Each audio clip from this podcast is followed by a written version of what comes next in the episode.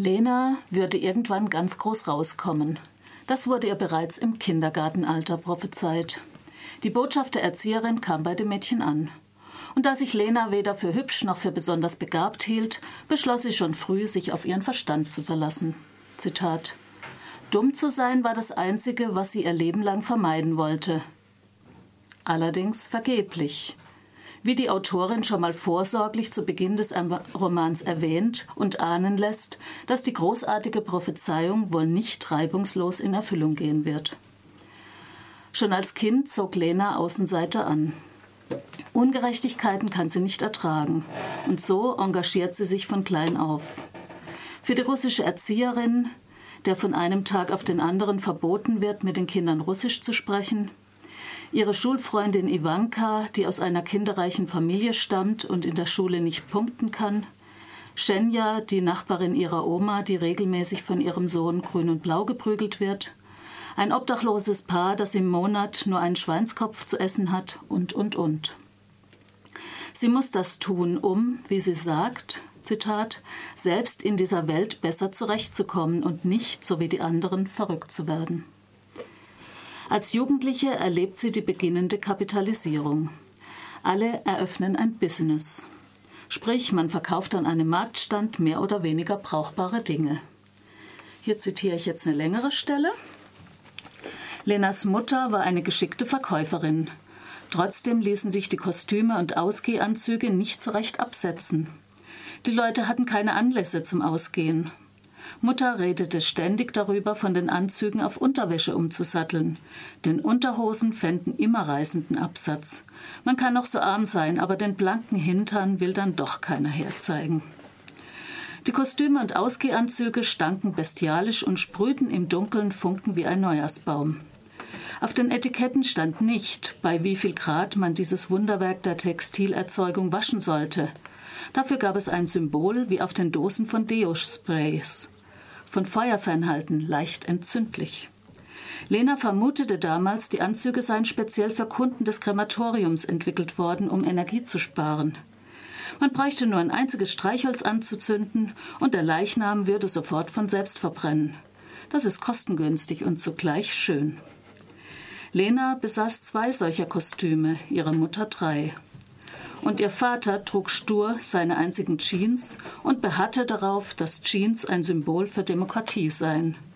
Jeans hätten die Sowjetunion zu Fall gebracht. Lenas Vater war sehr froh darüber und blieb seinen Jeans bis heute treu. Studieren will Lena Philosophie.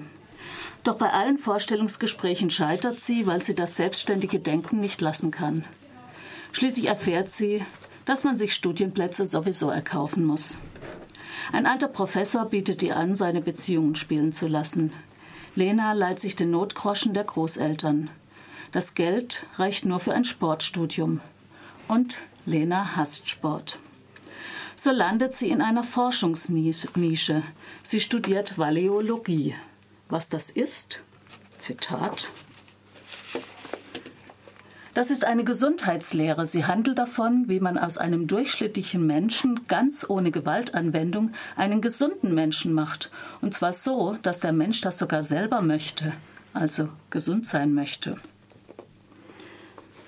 Eine kurze Zeit schließt sich Lena einer Gruppe junger militanter Nationalisten an.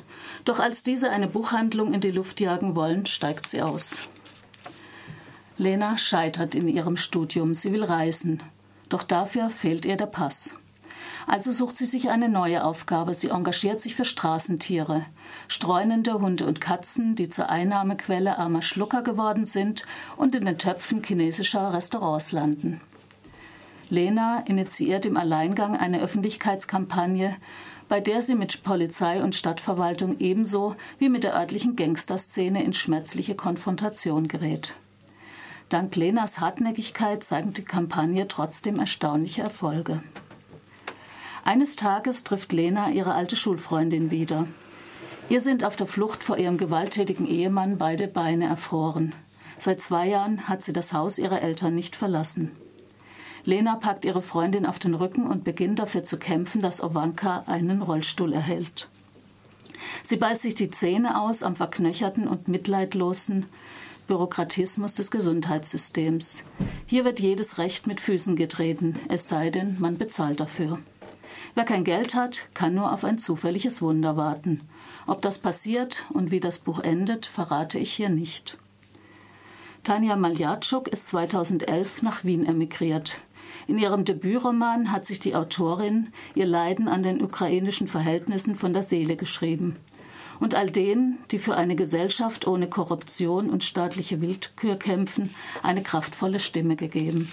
Ich kann den Roman rundum empfehlen. Er ist spritzig, klug und bissig. Tanja Maljatschuk, Biografie eines zufälligen Wunders, erschienen 2012 im Original. Übersetzt wurde der Roman von Anna Kauk und ist 2013 beim Residenzverlag Wien erschienen. Er hat 268 Seiten und kostet 21,90.